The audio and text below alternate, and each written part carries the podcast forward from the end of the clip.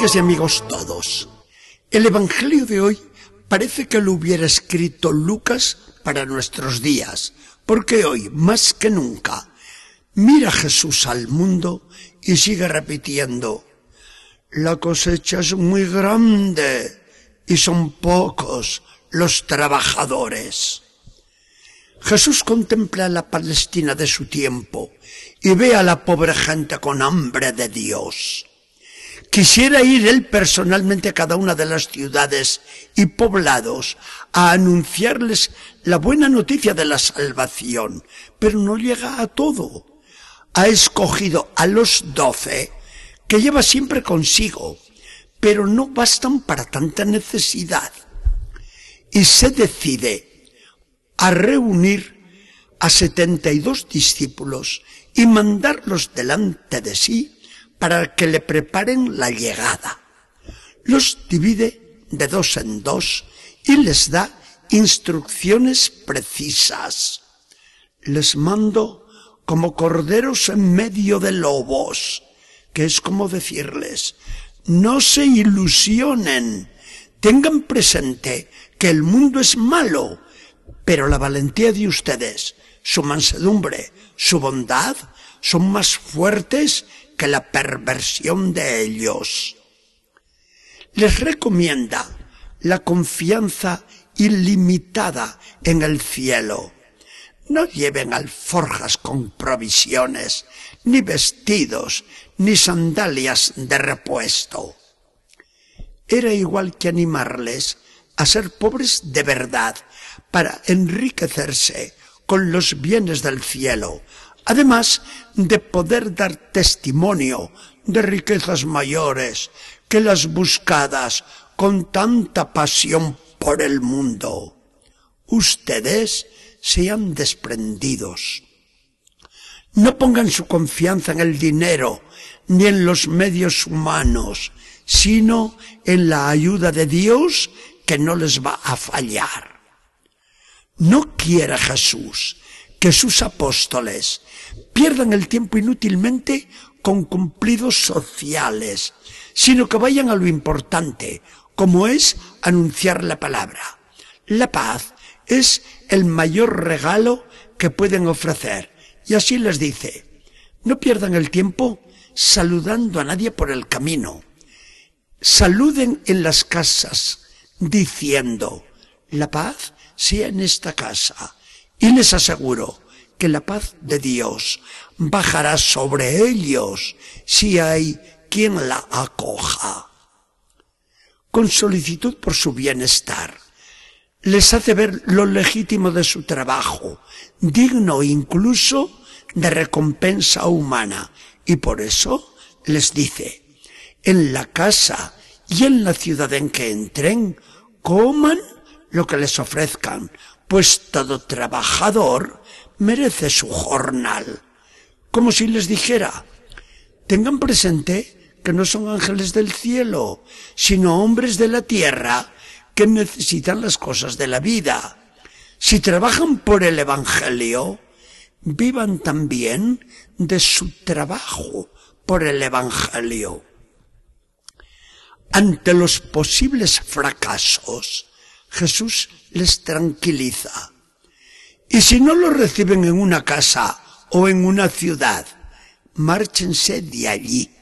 Un día les llegará el castigo a ellos.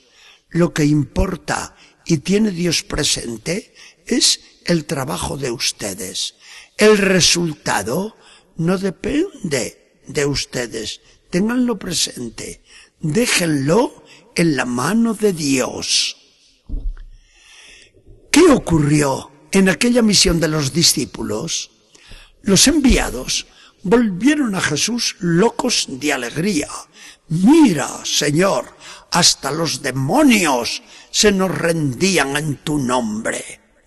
Jesús se siente feliz y se alegra inmensamente con ellos, a los que dice, sí, si yo mismo veía a Satanás caer del cielo como un rayo.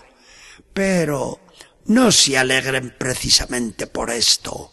Alégrense sobre todo, porque sus nombres están escritos en el cielo. ¿Dónde está la actualidad de este Evangelio para nosotros? A nadie se nos oculta que el mundo moderno necesita muchos, pero muchos evangelizadores. Y así como Jesús no tuvo bastantes con los doce, sino que echó mano muy oportunamente de estos setenta y dos, así hoy la Iglesia no puede llegar con solo los pastores, obispos y sacerdotes a toda la inmensidad del campo que hay que evangelizar. Y llama voluntarios el apostolado seglar a las órdenes de los pastores se ha hecho necesario del todo. Y son los laicos a los que Jesucristo les encomienda también la misión de evangelizar. Cruzarse de brazos cuando hay tanta necesidad de operarios es una traición a Jesucristo y a la Iglesia. Los laicos se enrolan con legítimo orgullo y con gran sentido de responsabilidad en la obra del reino.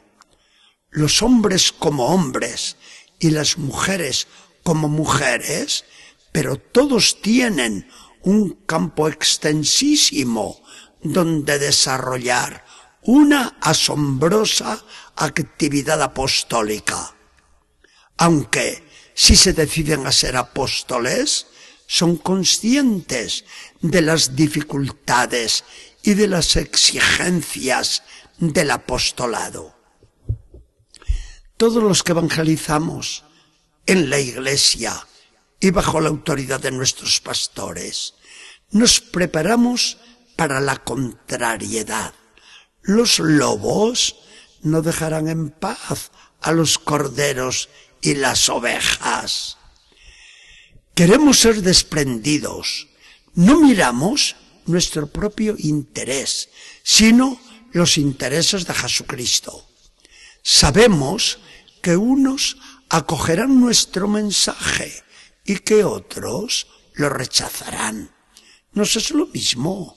Nosotros ponemos el trabajo, el éxito lo dejamos en la mano de Dios de una cosa estamos ciertos, que si trabajamos por el reino, si nos damos a la obra de la Iglesia, esa salvación que predicamos y queremos llevar a los demás, es ante todo la salvación nuestra. Porque nuestros nombres están escritos en los cielos. Y qué caligrafía debe utilizar nuestro Señor para trazar con elegancia el nombre de los que así se empeñan en hacer algo por él.